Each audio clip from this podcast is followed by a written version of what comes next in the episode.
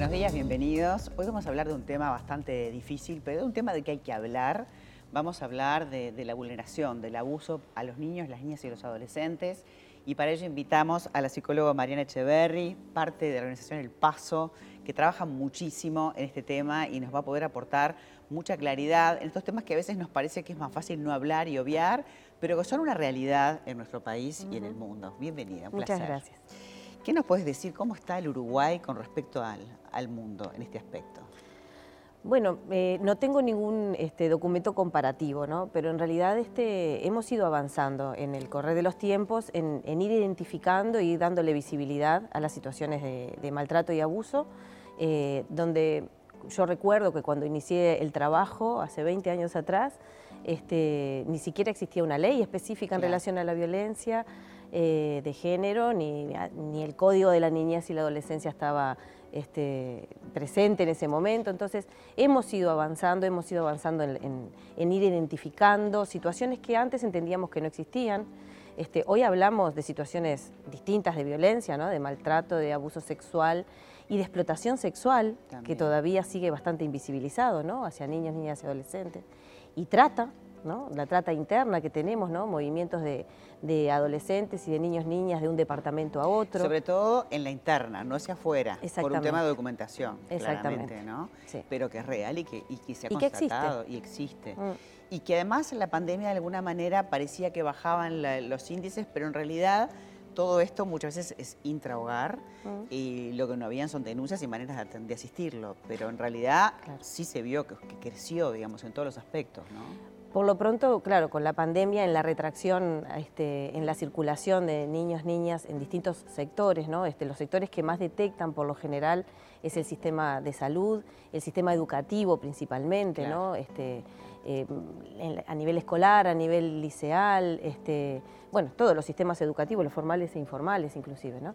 Este, entonces, la falta de circulación lo que generó fue falta de visibilidad. Claro. No es que no existiera la situación.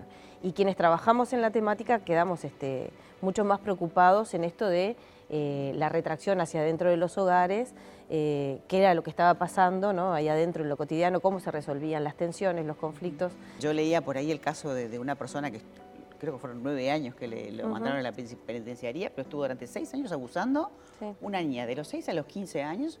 Y claro, como era la pareja de la madre, le decía que no iba a ver el padre. Y uno dice, qué locura. Sí. Claro, ahí no, no llegás hasta ahí. ¿Cómo haces para llegar a ese lugar? ¿no? Bueno, ahí los operadores, ¿no? De- y, la, y la sociedad toda, ¿no? En la medida que estamos sensibilizados y podemos como, este, primero darle una cabida como temática, ¿no? Como problemática. Que no es que, pasa solamente este, de forma excepcional y que pasan en algunas familias o familias de contexto de privados, ¿no?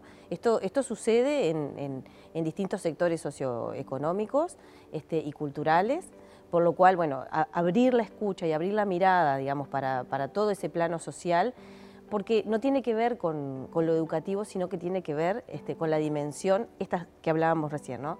de la dimensión del otro como sujeto de derecho, ¿no? de mi propiedad, eh, considerar, bueno, que obviamente niños, niñas dependen de un mundo adulto que acompañe de manera contenedora, este, pero no de forma sometible, digamos, ¿no? Claro. Este, entonces, si empezamos a correr algunos conceptos, ¿no? De propiedad, de sometimiento, este, la tutoría que podemos generar en el mundo adulto tiene más que ver con ese acompañamiento saludable, ¿no? Este, y el límite saludable. Yo creo que tiene que ver con lo, lo aprendido, ¿no? Es como generacional y ahí que estamos en un momento como de bisagra de cambiarlo.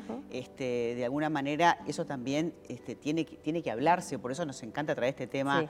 para hablar con las personas y para decirles, bueno, no, no, no está bien pegarles a los chicos y no es o un sopapo o un cinturón o pegarle con. No, hay que tratar de que eso no suceda, tratar de ejercer una comunicación mucho más fluida y más sana. o Mm. Sí, sea, sí. no llegar a ese límite donde la paciencia se terminó y se colmó, ¿no? Eh, nosotros igual hablamos de violencia en, eh, cuando es- esta es la modalidad habitual, ¿no? No estamos diciendo que, que está permitido un golpe cada tanto tampoco. Lo que quiero decir es que, bueno, poder identificar cuándo estamos hablando de una situación de violencia, Claro. este, estamos hablando de la forma habitual que tiene ese adulto de responder a ese niño o niña adolescente. Pero Mariana, muchas veces es mucho más violenta la violencia psicológica, económica, la violencia de otro tipo que los golpes. Mucho más. ¿Eh? Porque digo, vos estás formando una persona y esa persona va a crecer dentro de lo que, de lo que aprendió en ese entorno y con esas herramientas. Vos como psicóloga sabés el daño que le puede generar a un niño. Es mucho mayor. Yo siempre digo, el moretón en algún momento se, se ve, y, se, y se va. ¿No? Pero el otro, la huella del, daño emocional queda, ¿no? Este, es, esa es la que uno después tiene que estar trabajando, ¿no? En la autoestima, en la credibilidad que pueda tener para ese niño este, su sentir, lo que identifica como malestar. Eh, bueno, después el trabajo que tenemos este, para poder empoderar ¿no? a ese sujeto este, es, mucho mayor. Y pensando en los casos de abuso y de abuso sexual, que, que los hay, los hay. Este, también la marca que deja en esa persona, ¿no? Sí, eh, ahí va a depender de muchas cosas, va a depender de la respuesta que, reciba ese sujeto ¿no? ante la posibilidad de la develación o, de haber este, identificado su situación, haberla hablado con alguien. ¿no? Si la respuesta del entorno es este, de creerle ¿no? y de acompañar este proceso, ¿no? de por lo menos poner, de creerle en el sentido de decir, bueno, algo te está pasando, ¿no? vamos a ver de qué se trata lo que te está pasando y cómo protegemos tu situación. ¿no? Yo creo que también ahora los, los centros de salud están más capacitados para detectar, hasta los maestros en la conversación, en el diálogo. Se vio hace poquito en el caso de esa chiquita de, mm. cuatro años que, bueno, que, pudo contarlo, porque son, es muy chiquita y sin embargo se pudo este, resolver rápidamente. O sea que lo importante es hablar de estas cosas, lo importante es, es poder estar atentos este, como adultos nosotros con nuestros hijos y también con el entorno para poder ayudar a otros. Y la educación sexual.